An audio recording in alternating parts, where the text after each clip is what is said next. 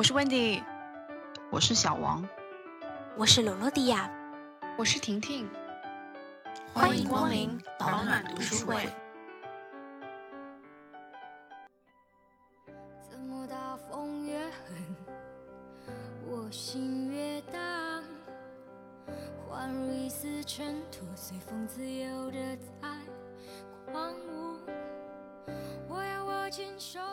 感觉到两个兄弟可能有点像平行世界的对方，一边羡慕着对方，一边让对方过着自己所憧憬的另一种人生。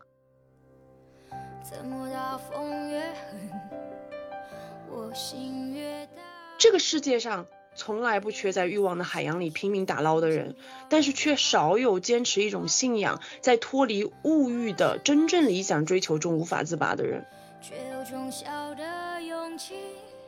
一直往大风吹的方向。他有他的七情六欲，他有他的分享欲，他也希望得到别人理解。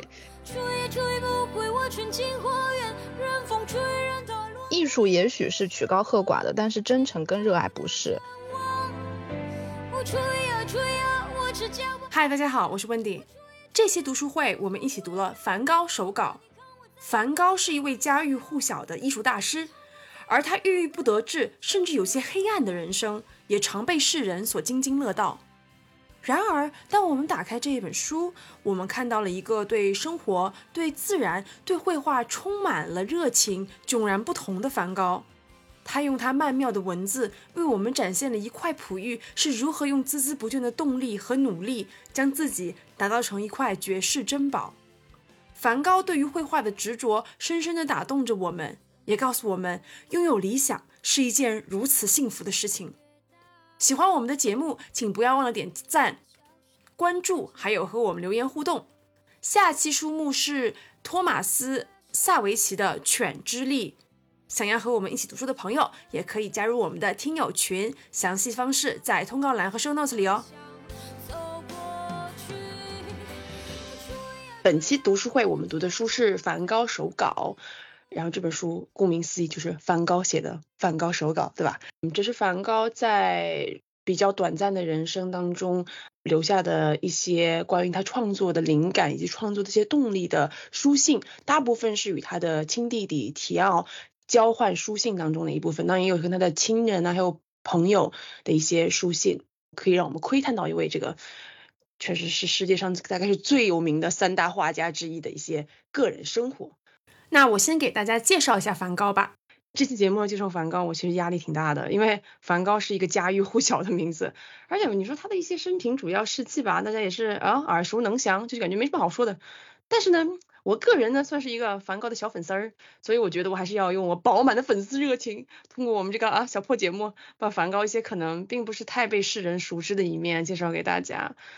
文森特·威廉·梵高出生于1853年，是一个白羊男。他出生在这个荷兰一个家庭环境不错的中产之家。他的爸爸在教会工作，他的母亲算是一个富家小姐吧，所以他算是一个妥妥的中产家庭之子。文森特·梵高是家里的老大，还有两个弟弟、三个妹妹。因为爸爸的关系，他们一家算是非常虔诚的教徒之家，然后家里规矩也很多，也很严格。文森特从小就展现出他对艺术的兴趣，这可能是跟他的家庭关系有点关系，因为他的叔叔是一个小有名气的艺术品商人。嗯，在梵高十九岁的时候呢，他的叔叔曾给他谋了一个画廊助理的职位，然后他在英国短暂的工作了一段时间。我前几年啊，在那个 Tate 看过一个叫《青年梵高》的展览，展出了梵高在二十岁的时候呢，在英国做画廊助理的一些书信和一些早期的手稿。这一段时间可以说是他一生最快乐的时光。他当时经济稳定，年轻，充满了对未来的憧憬。但是好景不长啊，不久之后梵高就那个失恋了，这对他产生了非常强烈的精神刺激。之后呢，他也前往巴黎，想要在巴黎发展绘画事业，但是没有待很久，就回到了荷兰的父母家。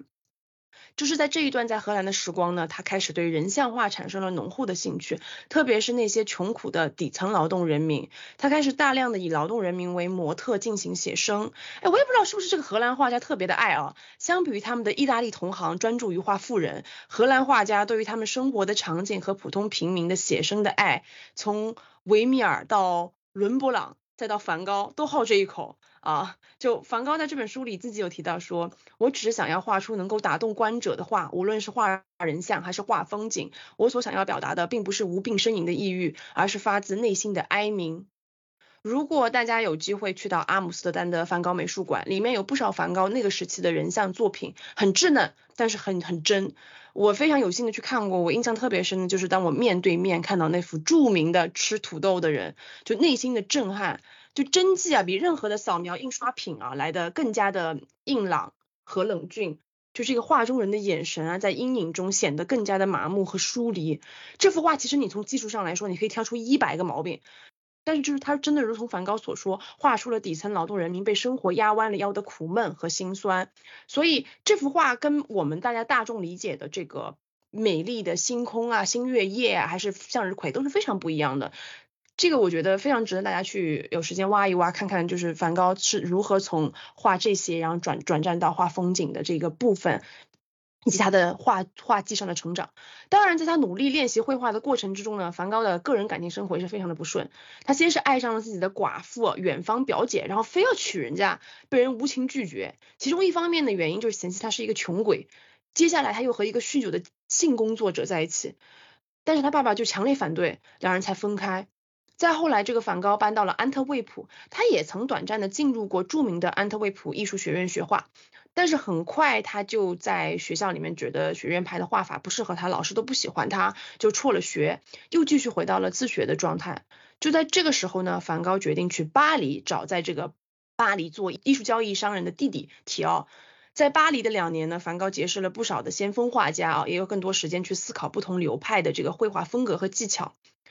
两年后的1886年，他的身体状况开始恶化，因为他常年抽烟啊，又因为贫穷，把这个弟弟接济他的钱都拿来买颜料，导致他常常吃不饱饭。当然，也是因为他私生活比较混乱啊，梵高还患有很严重的淋病。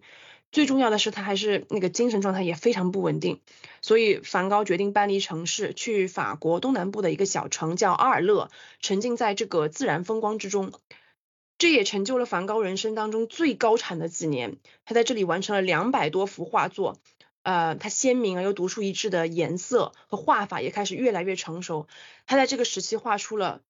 黄色的房子、向日葵、我的房间等等举世名作。当然，他在这里也发生了一件非常著名的悲剧，就是我们都知道的和高更吵架，他在精神错乱中割下了自己的一只耳朵。其实那一晚到底发生了什么，梵高和高更两个人都没有留下非常详细的记录，所以我们也就是不得而知。但是不知道为什么这个故事传出来就变成了梵高突然发疯，就开始乱割自己的耳朵。其实这个也是有失偏颇的。之后呢，梵高就一直进进出出精神病医院，直到一八八九年，他自己主动入住了这个圣雷米医院。在圣雷米医院里面，梵高好像是知道自己阳寿已尽，就是几乎是疯狂的在作画，只要他能画，只要他离开床，他就一直在画。他在这里画出了动人的星月夜和杏花盛开。说到这个杏花盛开这幅画，有一个非常感人的小故事，就是当时在住院的梵高收到了弟弟提奥的好消息，提奥和妻子的第一个孩子出生了，是一个男孩。然后提奥告诉梵高，他们决定把这个孩子取名为文森特，因为他们希望这个孩子可以像他的叔叔一样充满创造力、才华洋溢且充满热情。梵高收到这个信之后呢，非常的感动，并回信写道说：“我正在为你们准备一个礼物，我非常努力的在画一幅画，我几乎没有停下来休息。这幅杏花盛开，如果大家有机会看到，一定会被他这幅画所绽放的生命力所打动。”然后就在这幅画创作不久之后呢，梵高就在精神疾病的反复发作的绝望中举枪自枪。在他人生弥留之际呢，是提奥陪伴在他身边。他在一八九零年七月二十九号去世，年仅三十七岁。仅仅不到一年之后，他的弟弟提奥就在哥哥的去世的打击下，健康状况每况愈下，于隔年也不幸去世。他们两人死后呢，被合葬在一块墓地上。梵高在世的时候，他的画少有人问津，大部分是因为他极具创新的画法和大胆的用色。然而，梵高死后却突然大放异彩，其实就是离不开他的背后推手——梵高的亲弟弟提奥的妻子乔安娜。和丈夫一样的这个乔安娜也对梵高的才华深信不疑。在梵高和提奥相继去世之后，他孤儿寡母的带着还在襁褓之中的小文森特，开始了将梵高书信整理收集的工作。也就是因为有乔安娜的努力，我们才有幸读到这本书。他还将梵高留下的将近六百幅画作和素描送去全球各地参加展览。然后经过他孜孜不倦的推波助澜呢，梵高的画画开始被越来越多的主流画家和专业人士注意到，且开始备受推崇。梵高活着的时候只卖出过一幅画，但是在他死后将近一百年的一九八七年，他的画作《鸢尾花》被澳洲富商以五千三百九十万美元的价格拍卖所得，也是这个如果算上通货膨胀的话，这幅画是绘画历史上拍卖出来的第二十高价格，可见他的画作是如何的受追捧。同时，梵高的侄子，也就是小文森特，继承了母亲留下来的这数量庞大的油画，并且他拒绝向外出售大部分的画作，这使得大部分的这个梵高画作呢，都以保留在荷兰国内。荷兰政府后来用六百万美金的超级友情价，从这个文森特手里买下了这些画，并在阿姆斯特丹市中心为其打造了一座梵高美术馆，由梵高的侄子担任这个董事会委员。今年是梵高美术馆落成的五十周年，有非常多梵高相关的特展，如果有兴趣的朋友，我觉得可以去看一看。最后我想说的是，这个陈丹青老师在布局里面聊过梵高，我特别特别喜欢他对梵高的总结。他说梵高这个人就是一个字憨。他的画作从来不是灵动的、巧妙的，甚至技巧都是很朴实的。但是恰恰是因为他的憨，让人几乎一眼就能看到作者是怀着怎样一种真挚的情感在作画的。画画画得好的人何其多呀！但是能够像梵高这样把整颗心都画出来，实在是少之又少。哇，感觉讲了好多好多，但其实还有好多没讲的。其实梵高的人生，一个外人看起来是觉得很心酸了。但是他从他本人的角度来看，又是非常非常精彩的一生。世人对梵高有很多误解，大家总是喜欢谈论他这种不稳定的精神状况。但是梵高的精神问题只是他的一部分，从来不是梵高的全部。我希望有更多的人像我们一样，能够通过这本书去理解、欣赏梵高的作品。我觉得这应该也是对这位爱画城市的画家最好的告慰吧。那我们现在就请这个罗罗蒂亚给我们呃讲一讲这本书的内容吧。这本书的内容一句话总结就是，本书主要精选了梵高与他弟弟写的这些书信没了，然后并附上了梵高在信中所画的手绘和他在书信中提提到过的这些画作。然后梵高的多半书信内容主要都是在讲他最近观察到的大自然的点点滴滴，并且如何去用色彩和线条去表达他们。他喜欢去观察社会底层的劳动人民，与他们一同生存。但看这本书最大的享受是。梵高手稿中提到的这些他领悟出来的绘画技巧和在生活中的所见所闻是如何去用画笔表达的部分，所以结合着这本书中的插图去享受这一幅画，然后去看他的文字，理解他的创作理念是最有意思的部分。看完这本书，我第一个想法就是梵高是一个非常清醒、热爱生活的人。他所思考的问题和讲的语言有一定的哲学性。直到这本书看完后，我紧接着又看完了这个《梵高传》，才知道这本书是精选了梵高在清醒的时候积极向上的书信的部分。所以单看他精选的手稿是并不会了解到梵高为什么会绝望到去给高更割掉自己的耳朵，也不会了解到他为什么最后会自我了结。所以回到梵高手稿这本书来看，我觉得他和他弟弟之间的情谊不仅。仅是亲情的关系，更多像是在互相懂得对方心灵深处的密友和一起活下去的心灵羁绊。他们没有生活在一个贫穷的家庭，甚至在当时的生活来看还是比较加引号小康的。但是梵高他并不是一个社牛，所以。呃，他很难去违背自己的内心做事情，以导致于他无法去好好的继承自己的家业呀，去像弟弟一样做一个画廊的经商。他决定以绘画为生，但是他的生前只卖掉过一张画。尽管他弟弟提奥。嗯，就是在画廊经商，然后做的风生水起，还可以顾及自己的同时去养他哥哥这个资本，去给他哥哥掏钱赞助生活费呀，赞助他学画画，买他这个画画的工具啊，甚至把自己的人脉去介绍给哥哥。与哥哥一起分享这个当时画坛流行的东西，有一种非常微妙的地方，就是我个人觉得弟弟可能羡慕哥哥可以这样自由放纵，不被生活所羁绊的活着和作画，也不需要去成为资本家或者为了生存而向资本家低头，而哥哥在某种程度上又羡慕弟弟有自己的家庭、小孩，然后。经济又稳定，自己还是一个二十二三十岁的大人，但是还需要让弟弟来养活自己。所以有时候我在看他们的信的时候，感觉到两个兄弟可能有点像平行世界的对方，一边羡慕着对方，一边让对方过着自己所憧憬的另一种人生。总而言之，这本书向我们展现的就是这样的兄弟情谊。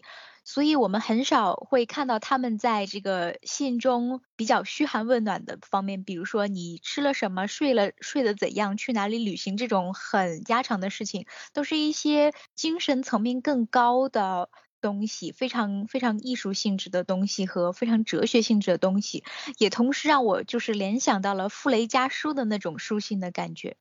文森特和提奥的感情是很复杂的，我觉得。因为他跟提奥有一段时间吵过架，就是互相不理睬。后来可能因为呃金主爸爸不给钱，活不下去吧，然后然后又又恢复联系。但是我觉得提奥是很很尊重他的哥哥的，因为梵高有好多个兄呃弟弟妹妹嘛，他大跟只有跟这个提奥和和那个呃其中一个妹妹保持联络，后面其他的呃弟弟妹妹都没有联系了。可能他这个人实在是太怪了吧，所以提奥我觉得是真心爱他，就是爱他。如果没有提奥，梵高根本走不到今天。包括还有提奥的妻子，如果没有他们两个人，今就不会有今天的梵高。说到他们吵架的部分，其实我也是比较可以理解，因为提奥其实就像我们这种搬砖人嘛，他哥哥就在他家住了一阵子，就每天在家里面画画，然后把家里弄得乱七八糟，然后他。他他弟弟就提奥就上了一天班，搬了一天砖都累死了。回到家看到家里乱七八糟，要收，连连连我的箱子放哪都没地方，就就吵啊吵。我觉得如果这样都可以忍受他哥哥的话，这是真爱。应该是才华感动吧？我觉得被才华感动，因为提奥毕竟是个艺术商人，他肯定有看到了什么我们看不到的东西，或者是还有一种就是爱的盲目，就觉得他毕竟是我哥，我觉得他肯定是有才华的。因为提奥在回信当中啊，也是一直很强调说。就称赞他说你有才华，你是有才华的，你要相信你是有才华的，给他打鸡血这样。反正提奥是一个很好的人，我觉得，所以很可惜啦，他很早就去世了。嗯，否则的话，我觉得他应该也会成为一个就是梵高绘画成功的最终受益者吧。下面我们请婷婷分享一下你在这本书里最喜欢的一些段落吧。嗯，我觉得就是这本书，我我其实是读起来的感受非常好，就是因为他。真的就是一个我觉得很安静，然后你就想要安静的时候就拿出来这本书，然后读一读，然后里面有很多话写的就是很触及你的心灵，而且它因为还配了一些插图嘛，就那些插图，然后配着文字看也也真的我觉得非常有意思。嗯，首先其实我觉得它里面讲到了很多呃关于你现在是痛苦的，你现在是很难的，但是你会有。很快乐的结果，比如说它里它里面有一段就是说，眼下我似乎事事不顺，而且这样已经很长一段时间了，或许还会持续下去，但也有可能否极泰来。我并不指望这样，可如果真有转机，我会认为这是莫大的收获，我会很高兴，会说果然不出所料，这一天终于来了。然后还有类似的，就比如说，我希望这些荆棘最终可以开出白色的花，那样的话，这些痛苦的挣扎就像是分娩中的痛阵痛，痛苦之后会有欢乐的结果。我就觉得就是类似于这种，就是先痛苦，然后后来欢乐的这些，我觉得有很多地方有提到过这一些点。还有一块是就是说关于艺术以及艺术可以带给你的能量。它里面有讲说，艺术真的是滋养现实生命的必需品。真正的艺术是用心性和灵魂加上材质创造出来的作品。还有就是说，只要你带着爱与智慧工作，对自然和艺术真诚的热爱，就会赋予你一副对抗世俗看法的铠甲。自然也是严苛的，或说是艰难的，但它永远不会背叛你，而是永远给人以前进的力量。我觉得这也就是这些年断断续续的在跟艺术有接触吧，当然不是工作，就是业余生活里也越发的感受到，就是真的就是艺术有的时候会给你的生活带来一丝治愈。我觉得就是这本书里也一直在讲。然后还有一个我觉得非常有意思的点啊。呃，一一句话就是说，我变得越丑越老越病态越穷，就越想用安排巧妙、生动明艳的色彩来报复这一切。我觉得这句话很有意思。比如说年轻的时候啊，我就说穿搭方面就觉得黑白灰哇，冷色调什么之类的。但是我就觉得随着年纪大一点的时候，偶尔就还真的会很喜欢这种就是色彩鲜明的一些，就是一些单品或者是一些什么，就是给你自己的穿搭会加一些色彩。有句话很俗，叫老来俏啊，我觉得就有点这个意思。其他的我很喜欢，就是比如说，他就说他这个人深刻而敏感，哎，我觉得这个这个描述对他来讲就非常的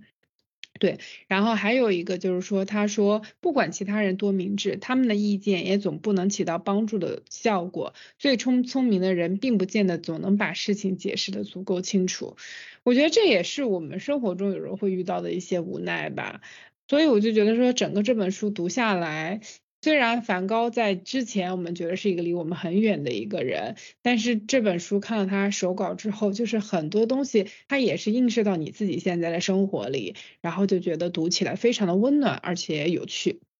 这本书我也抄了巨多段，我后来拉出来一看，那个什么，因为我是微信读书读的，然后拉出来，他不是有那个你的笔记哇五十篇。我就想问问大家，读了这本书以后，如果你跟梵高一样，在某个领域有非凡的才能，你会选择像他这样不顾一切去追寻自己的理想吗？那我们就先从小王开始。我先想到的是近几年，就是因为很多这种源源不断的，呃，有这种青年从大城市走出来嘛，他们就是为了理想，可能是比方说拜师学艺啊，也有可能是继续自己的梦想。开头几期呢，我有。不知深浅的，就是幻想过哪一期我忘了，好像是一期茶话会吧。如果说经济允许的话，我当时说，我说啊好像还挺想去那个景德镇学习瓷器的，就是安安心心在那儿留几年，嗯，跟外界呢减少联系，也降低一下物质欲望，一门心思的就是浸泡在这种陶土的世界里嘛。那得益于一些纪录片和视频，所以呢得以小小的看到过一些，就是他们这个叫做景漂，景漂的生活。租着三五百一个月的这种简陋的白坯房，然后呢，对自己没有过多的嗯这种修饰啊保养啊，呃，他们就挂着晨露，披着月光，折返于师傅的家里去学艺，可能就是从这种最基础的这种选土啊、配料啊、炼泥啊开始，就这个步骤就要学上好几年。那我还是很佩服那种少老手艺人的，因为整的呃景德镇它是一个就是产业细分非常非常。细化的一个地方，有的老手艺人可能一辈子只干彩绘这么一件事儿，可能更有甚者，他们有些是这样的，就是说你要画花鸟，就得去村这头找这个人；画仕女呢，就要去隔壁一条街找这个人；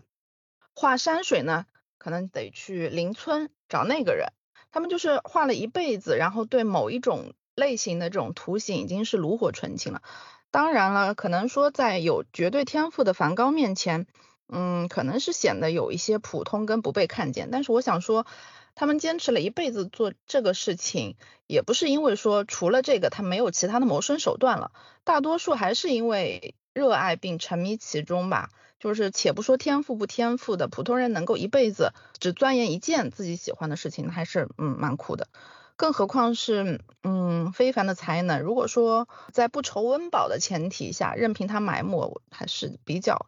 暴殄天物了，我觉得，而且怎么说，钱财就是在你迷茫啊、空虚的时候，它并不能给人充实感。那梵高在信中也说，他是靠着绘画才苦苦在人生中煎熬的，虽然没有熬过，但是你所热爱的东西，一定是在某些苦闷的时候的寄托。所以我觉得，如果如果我 有幸能有天赋的话，我会去追寻理想。那景德镇这些人，他们有那个吗？就是收入怎么样的，你知道吗？温饱还是能解决的。他们那你说像这种老手艺人，然后那种瓷器都还是蛮，基本上烧出来是精品还是出口还是蛮多的。据我所知，现在就是保，国外的收藏家还是有在收藏，所以还是蛮多的。温饱还是没有什么问题的，还是没什么问题。但但也没有大富大贵。啊，大富大贵嘛，就可能就你要说彩绘这么。一项能够大富大贵就不好说，那有的比方说他是全能的，就是从拉坯开始到后面全部是自己来，那也有，那这个就里面怎么样就不知道。那他们这个窑是现在造的对吧？不是以前造的那个，就是老的也有窑了，也有有留下来的，窑。哦也有老的。真的啊？我以为这些窑都已经破坏掉，埋在地底下了都。那近代的窑还是有的，不是说嗯完全是现代的。那罗罗迪亚呢？我是看完了这本书之后，想要结合一下梵高手本手稿这本书，然后去解答这道题。虽然我也是一个会不顾一切追求梦想的人，但是我觉得这中间的代价比较大。觉得有几个因素是在追求梦想的这条路上容易拐弯的关键的要素。第一点是性格问题，因为我记得在看这个梵高手记的时候，后记的时候有说到，我们要对艺术家更加温柔的对待，让他们。呃，生前不至于这么糟糕，但是我觉得站在梵高的角度上，其实他没有生活在贫穷的家庭里面。然后看完了他的手稿和梵高传之后，站在第三者的角度上，我觉得很多事情的转折点可能是因为梵高他自己的性格去决定的。比如说，其实他比较疯皮啊，他比较享受。有点享受自虐啊，或者去造成的，不管他自己的时代，还是说我们生活的现在这个时代，就是如果是一个性格比较倔强的性格的话，其实是比较难在自己的呃生活或者是工作以此为生的。所以我觉得在某种程度上，这个性格会决定你的梦想顺不顺利的完成，或者是适不适合这条梦想的道路。然后。第二点就是都说这个艺术家比较封闭，但是我觉得梵高其实没有太多时候是真正在这个温饱上特别犯愁，他其实是也有家，也不是说属于那种无依无靠，他有他弟弟嘛，所以在追求理想的道路上，我觉得。他其实支撑他的有一个非常强大的信念，就是无论你们都是怎样，呃，去迎合这个商业的目标，去贩卖你自己的画，但是我还是要做我自己。所以我觉得这一点还是比较可贵，就是无论你在怎样的环境里面，你都要坚信我就要走这条路，然后不去动摇。所以我觉得这一点非常难。第三点就是也比较至关重要，就是你在这条追梦的路上遇到一些志同道合的人。相互切磋和鼓励，然后我觉得在梵高他的情况下，他也是对这个方面非常渴求。然后在这个书里面，比如说他跟他弟弟提奥的信里面，也是有这样的理念在。当你讲你最近这个。在绘画的道路上发现，在生活的路上发现的这些所见所闻啊，然后如何用画面去表现出来呀？如果你就收信人的对方他弟弟是一个可以接受你这样写书信的人的话，那你们这个书信就可以继续下去。但如果他不是这样的人的话，其实就是梵高一个人在在自嗨呀。所以我觉得这个是非常重要的一点。而且其实梵高他有一个。画家的朋友就是大家的熟知的这个高更，他们一起生活过几个月，然后两个人一起作画呀、喝酒呀。其实我觉得这样的生活，梵高是非常憧憬的，就是在追梦的道路上，大家都是在同一个领域，然后我讲的事情你懂，我们我们去争吵一件事情，但是这是非常有意义的，有一种势均力敌，既是对手又是朋友的伙伴。所以提到众多的要素，我觉得如果我自己可以具备这些要素的话，我就会鼓励自己追梦追下去。所以还是要有一个小团体。我觉得他就是又有点看不上人家，又有点那个什么，又有点渴望得到别人认可，其实还挺矛盾的这件事情。我觉得，我觉得就从罗德利亚讲的这个点，我觉得是他需要有懂他的人。比如说他写的信，他希望对方能够懂他，然后他跟高更也是因为他觉得他还是渴望就是别人能够理解他，如果别人都不能够理解他，那他我觉得他还是一个非常就是孤独的一个状态。而且而且我觉得他也是有渴望成功啦，但就是大家都认可他，但是可能他太超前了那个时候。接下来是我自己。首先就是我非常现实的说啊，我看看我这个样子啊，也也是不大可能拥有像梵高这样的才华的，我还是向命运低下了我高贵的头颅。但是诚然，如我们刚才介绍的一样嘛，就梵高的才华和努力，他是我觉得可以说是五五分成的，他并不是真正的天赋异禀选手。但是当我在读这一本书的时候，我是跟罗罗迪亚一样，非常的真挚的被一个人的梦想所打动。至少让我这么一个比较理性的轮啊，都有一种想要放弃一切去追求自己真正充满热情的事物的冲动吧。我最近在观察身边的人事物的时候啊，慢慢发现一件我其实觉得还蛮蛮难以接受的事情。其实我发现现在的人随着这个年龄的慢慢增长，真的是越来越俗气。很多人为自己在不管是经济上面还是社会上面取得的那种芝麻绿豆大的成绩，就是不可一世的一塌糊涂。我一直以为吧，人随着年纪的增长，阅历也会加深。年轻的时候那种狂妄应该会有所收敛，会变得谦和，会懂得那个个人的渺小。但是现实就是，人的年龄和自以为是的程度，很多时候是会成正比的。比如有些人不过是比别人早升职几年呢，或者是在行业上可能正好处在风口吧，多赚了那么些钱，就恨不得天天把成功的经验传授给你，给你，就让我觉得很可笑。可能有些人会说，那是你吃不到葡萄倒说葡萄酸吗？是吗？我觉得不是，但是我又说不上来为什么。直到我在看这本梵高手稿的时候，我突然有点恍然大悟。就是这个世界上从来不缺在欲望的海洋里拼命打捞的人，但是却少有坚持一种信仰，在脱离物欲的真正理想追求中无法自拔的人。在看这本书的时候，我好像从来没有对就是梵高极其窘迫的生活状态有一种心生怜悯的感觉，而是非常的羡慕他对自己所做的事情充满了近乎那种执拗的热爱，真的是太美太动人了。在这本书的第一部分，就是早期的信件，是啊，梵高在初学画的时候的一些心得嘛。然后我看到他大量的自我批判、自我纠错和自我鼓励。这本书非常棒的地方，我觉得就是它穿插了大量梵高在信中提到的那个手稿啊，还有一些草稿，能让我们读者几乎是随着梵高的笔记，跟着他从一个普普通通的学画者，一步步走向大师之路。尤其是在那个第四部分的结尾几张图啊，就是梵高对颜色和笔法的那个独特风格已经展现无疑。直到一打开第五部分，也就是一八八八年那一张，第一张就是他颇为著名的粉色果园，我甚至都有点微微的盈眶了一下，就感觉啊，经历了那么多困顿、窘迫、不被人理解，十年如一日的练习，我们熟悉的梵高，他的大师风采终于就是悄然展现。但是我更感动的是，在这些信件中，梵高所表达出来的一些正能量和昂扬的斗志，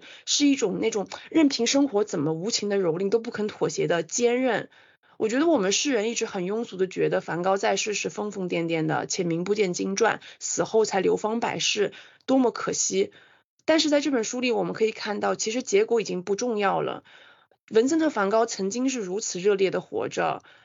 努力着，尽管他的人生非常的短暂，然后有过很多至暗时时刻，其实并没有在这本书里面展现。但是我们还是觉得这本书好像一颗星星一般，它会给很多这种疲于奔命、感觉失去人生意义的社畜们带来非常多的启示吧。尽管我在节目中已经提过八百次啊，但是我还是不怕再提一次。就像毛姆笔下所写，希望人类总还是有一那一部分抬头看月亮的人，让我们这些凡夫俗子能够在物欲的世界里自我迷失的时候找到方向。所以，虽然我现在还没有，但是我希望有一天能像他一样找到我命中注定要去完成的使命，能够让我彻底放下对于这个名利的诱惑，去不断的追求这个心中的理想国和实现自我价值。这我觉得也会是我之后的一个人生目标吧。从这本书里获得的一些灵感。最后是婷婷。我觉得首先要分为两个部分，就是第一块是说我对于我自己的才能是否有一种清晰的认识，我所追求的是否真的是我的才能所具备的。因为我就觉得说，有的时候我们喜欢一个什么东西，它可能只是一个喜欢，但是你的天赋其实好像并不在这里，然后你在极力的追求，极力的追求。因为很多东西，我觉得它是一个努力加天赋共同加持所实现的，所以就是说，我觉得首先就是清晰的认识自己是否真的具备这方面的才能，我觉得是第一个问题。然后第二个问题，我觉得就是说，当你去不顾一切的去追求理想，然后你想要成功的时候，你要有很好的自律也好，或者是自我鞭策的能力。之前曾经看过，呃，一个人他之前就就讲说，很多人去羡慕自由职业者，觉得自由职业者天天在家工作，不用上班打卡什么之类的，然后收入还很高，然后就觉得哇，自由职业者真好。但是当时那个自由职业者他就说，那你不知道说，作为一个自自由职业者，你需要多么的自律，多么的去规划你自己的工作，因为就是当你是一个非常自由的状态的时候，你可以说我今天偷个懒，我明天休息一下，我后天干干嘛。你完全可以就是说一直在偷懒的状态，而并没有按照就是说应该有的进度来去不断的提高你自己或者干嘛。所以我就觉得，你即使拥有才能，如果你的性格各方面是一个就是比较随性的状态的话，我觉得去追求理想就是也会我觉得有点难。在这本书里，梵高首先真的很具备绘画方面的才能，他找到了正确的方向。其次，而且我觉得他的努力超乎我的想象。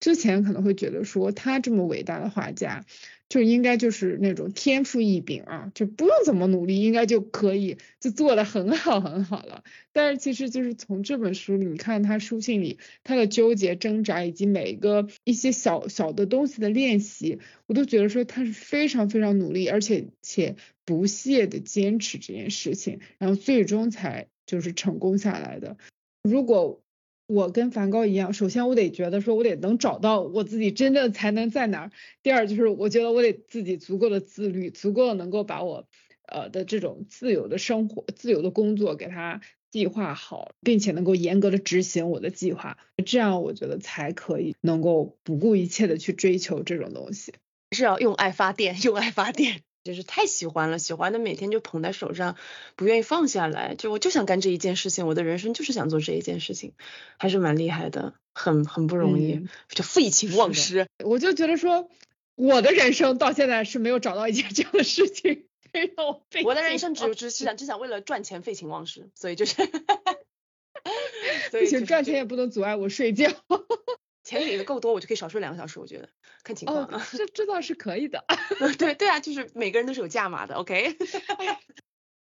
读了这本书，你觉得你心中的这个梵高印象有哪些变化，或者有些新的面向呢？那我们就先请罗罗蒂亚给我们讲一讲。这道题我引用了他很多书里面的内容。第一个引用是他说。如果你能原谅一个人献身于绘画研究，就要理解热爱读书和热爱伦勃朗一样神圣。我甚至认为这两种热爱相辅相成。所以你追求的是什么？人的外表是否能反映他的内涵？人的灵魂里都有一团火，却没有人去那取暖。路过的人只能看到烟囱上淡淡青烟，然后继续走。赶他们的路，那么我们要做什么？给心中的火添柴，你里头应当有盐。不管多焦躁，只要耐心的等待，等到有人想要来访，在火边坐下，待在那里，我会知道，任何信仰上帝的人都能等到这一刻的到来，或早或晚。我觉得其实梵高不是一个外貌出众的人，而且他对外貌并不是很花心思，就是他他就是就是一个红胡子的像流浪汉一样的一个一个人，所以我们可以从他自己的书信的手稿里面看出他对外貌不在乎，以及对外表容颜其实就忽略性质，更注重于去呃挖掘人的内心，是我对他的一个新的认识。然后第二段引用是他说，对自然的感受和热爱，迟早会在爱好艺术的人的心里产生共鸣。画家的职责是全身心投入自然，激发他所有的智慧，将他对自然的热爱表现在作品中，以便被别人理解。在我看来，以销售为目的的创作最不可取，只会让爱好艺术的人反感。所以从这里就是我感觉到。梵高是一个不会去迎合商业追求的艺术家，就和我们现在生活的时代比较不太相同。因为大部分的人还是会迎合当下的这个潮流和市场去做一些商品啊，把自己的画做成商品去呃挂过网店呀，然后去去迎合这个比赛呀，去谋生。所以当他说呃能让自己赚钱的话。我觉得就是虽然就是他去避免了这个能让自己赚钱的道路，也使得梵高一生只卖出一张画变得比较贫穷，但是也能够看出他是个非常与众不同的人。最后的两段引用，一个是他说，如果我们能摒弃小时候被灌输的观念，比如说仪表着装和礼仪。举止是头等要事，那我们会损失什么呢？我个人觉得，不论有没有损失，我连想都不去想这些事。我只知道，在我的经验中，这些规矩和观念很没道理，而且经常极其谬误的。我得出的结论就是，虽然我们都不懂，但是与此同时，我们的生活是如此奥妙无穷。体面的规范则过于禁锢，束缚了人性。因此，对我而言，它失去了一切意义。还有一段引用是在梵高成年的书信里面有这样一段描写说，在大自然中，我处处发现感情和灵魂。有时候被一排截去的树梢的柳树和一排救济院前的穷人相似。麦田有一种无法形容的纯洁和懦弱的东西，使人们如同看到熟睡的婴儿的表情，产生一种爱抚的情感。因被践踏过的呃野草，像贫民窟里的穷人一样，显得疲劳和满是灰尘。他看不惯城市里的衣冠楚楚、满嘴仁义的上层人。这两段话里面可以能够非常深刻的感觉到梵高这个人的三观，就是通俗易懂的说白了，就是梵高绝对不会是一个在自己的这个 SNS 的或者是朋友圈里面发一些自己和一些高等的人一起喝酒吟诗作画，然后一张画卖了多少钱的那种人。他是一个非常非常喜欢和社会底层的人。人一起生活，不需要去装腔作势，只是去做自己，也不需要戴着任何面具去伪装自己是一个这样的人设，就是想干什么就干什么，非常追求于自己内心的理想追求的这样的一个人，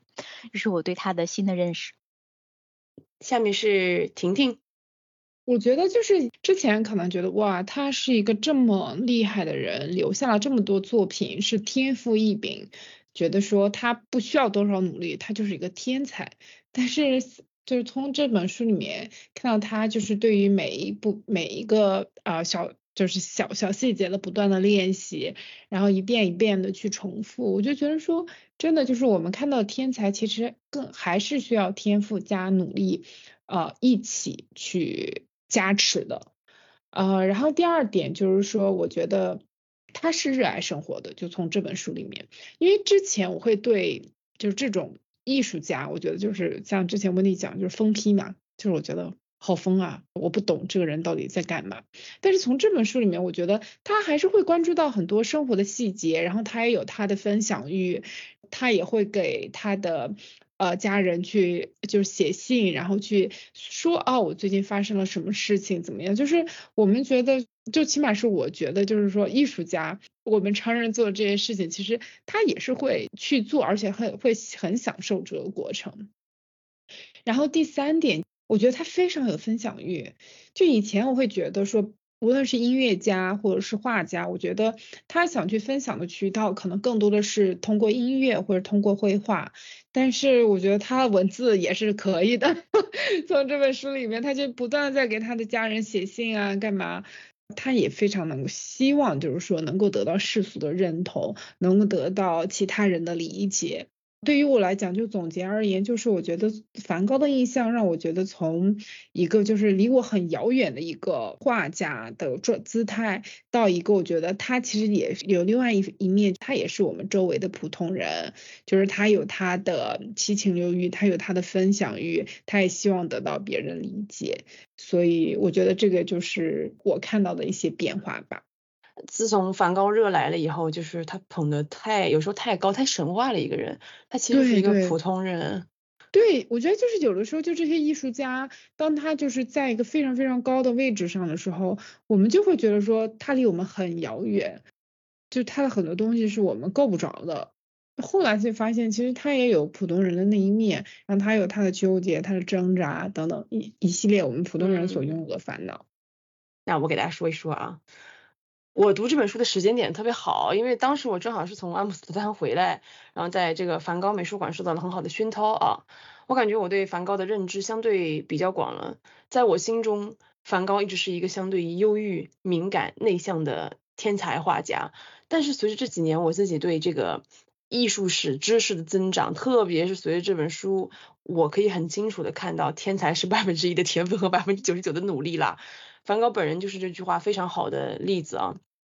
我自己觉得梵高在色彩和光影的运用上是有很独特的见解的，这可能是他与生俱来的一种天分。但是他能够最终把这些想法还有观察啊转化到画布上，是和他孜孜不倦的练习素描和对油画的反复实验密不可分的。我在读的时候就在想，梵高肯定死都想不到，他去世之后，他的画作会受到这么多疯狂的追捧，几乎成为了一个文化现象。但是就是因为他根本不知道会这样，他还愿意一头扎下去，不停的画，精益求精，才是最打动人的。因为他的动机单纯到像我这种世俗中人都感觉到有点羞愧。就我很意外的在贯穿梵高很丧的一生之中，他居然有这么多积极正面又美好的想法。我在读这本书的时候就跟罗罗迪一样做了 巨多的摘抄，我给大家分享两段。第一段就是。我常常觉得自己无比富有，当然不是指金钱方面（括号尽管我现在贫穷，但也许不会一直如此），而是我有幸找到了自己的事业，可以为之投入全部身心和灵魂，而这份职业又给予我启发，赋予我生命的意义。还有一段是。如果这些情感太过强烈，你画的时候根本不觉得自己是在画画，你有时就是一笔接一笔的流淌而出，就像语言和书信里连贯起来的文字一样。最后一段我觉得特别好的是。有时候我觉得自己太脆弱了，应付不了一些事情，也会觉得一个人一定要更聪明、更年轻、更有钱才可以成功。幸运的是，我的心不再渴望任何丰功伟业，所有我在绘画中想得到的，只是熬过这一生的一种方式。我在读这些的时候，我就想，其实我们都错了，就是梵高的快乐，我们都不曾体会到，因为我们根本到不了他那个完全背离物质的状态里。读这本书，我还是觉得世人对梵高的误解太深，愿意去真正走进他的世界，去看看他画笔下的教堂、麦田、花海、小镇，去体会他在被绘画灵感包围之时的无价的快乐的人，还是太少太少了。这个世界上会不会再有一个像梵高一样的人，我们不得而知。但是至少通过梵高留在人世间的文字，我觉得我们可以从他身上学到一种不受世俗理解的泰然自若。只为理想跨越山海的执念，这应该我觉得是我自己的另一个收获吧。那小王给我们说一说。首先有一个非常悲伤的事情呢，就是嗯，我是个美术的小白，所有的美术常识是来自于九年义务教育。那人家常说说书画共通什么的，在我这儿它就是个例外，就是呢已经白到不知道还能怎么白的那种。刚开始拿到书单的时候，我说，哎，好像，嗯，这本书我好像不配看它，就我买的还是那种什么叫什么典藏版什么的，就是我真的就就觉得我这种看这本书是，嗯，玷污了这本书。那之前对于梵高的印象就是停留在非常碎片化的，就哦是个天才，有点疯狂，然后为高更割过耳朵，然后最最后呢举枪自杀，代表作有什么向日葵啊、星空之类的，就是非常非常百度词条的那种了解，然后。翻开这本书头几页，我就被惊艳到了。他有说，呃，早晨去特南格林的路上真是漂亮，绿树晨曦和明亮的蓝天照映在泰晤士河上，草格外的绿，周围回荡着教堂的钟声，还有那一句“人的灵魂里都有一团火，却没有人去那儿取暖”。路过的人只能看到烟囱上的淡淡青烟，然后继续赶他们的路。就是我。看完他的这种景色描写，他有很多，就是就觉得这也太美了吧，非常非常细腻的美，就是那种屏住呼吸的，唯恐你大口呼吸会吹散这种意境的这种感觉。那我觉得跟他的画相比较，梵高的文笔，反正在我看来一样是天赋异禀的。但是想想也没有什么错，就是你不能指望一个人心里什么都没有，他就抬手就是一幅画。他的眼睛应该是比别人更能够。捕捉到这种美的事物，然后呢，他的文笔只是一种对于美的翻译吧，然后再把它画出来。还有另外一点就是，梵高在信里也也写有说，情谊被唤起之处，生命得以重生。他对弟弟提奥的这种嗯敞开心扉的这种信任跟依赖吧，这依赖可能是基于嗯金钱基础上有那么一丢丢，但是一开始我没有想到，就是印象中这样的天才会觉得可能会比较孤僻，然后在情感上不会有太多的牵绊，但是其实呢，提奥却是梵高的最大支持者，呃，在他穷困潦倒的时候，是他弟弟提供了这个画笔、颜料啊和资金在支撑着他的热爱。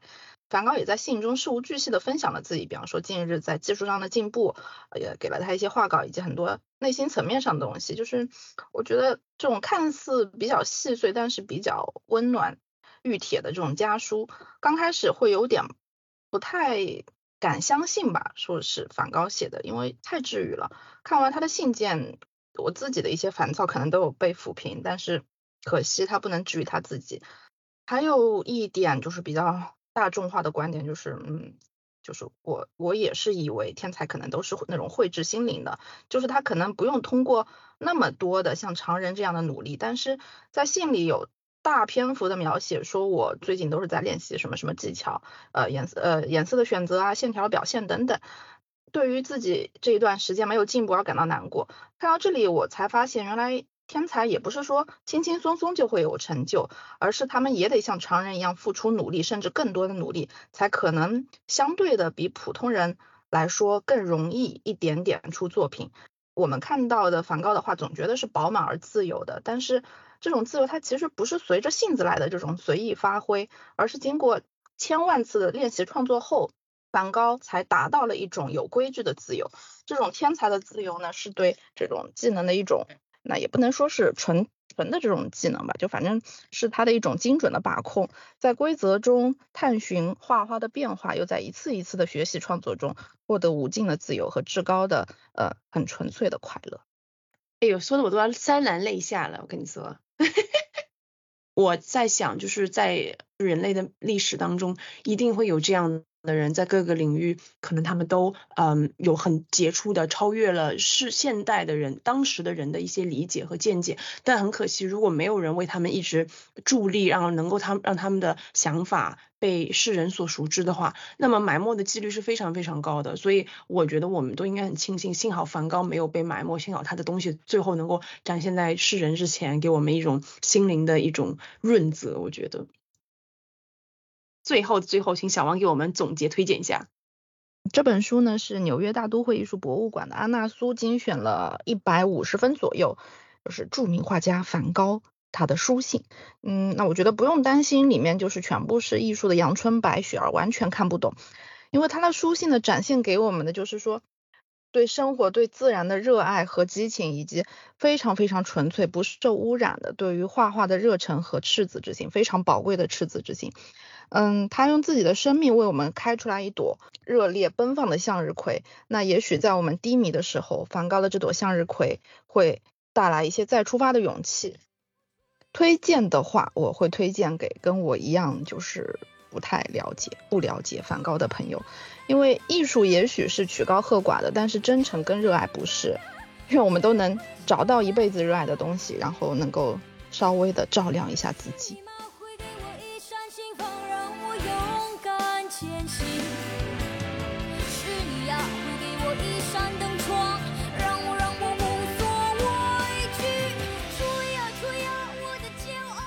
期的节目就到这里啦，非常感谢你的耐心收听，希望这一期的节目有让你会心一笑。如果喜欢我们的节目，请关注我们的频道，在小宇宙、苹果 Podcast、喜马拉雅和网易云音乐搜索“保暖读书会”就可以找到我们啦。也热烈欢迎给我们留言，与我们分享你的小故事，或者告诉我们你想听什么。也可以到我们的微博“保暖读书会”来找我们玩哦。不管你在的地方是晴空万里还是乌云密布，希望你都能拥有美好的一天。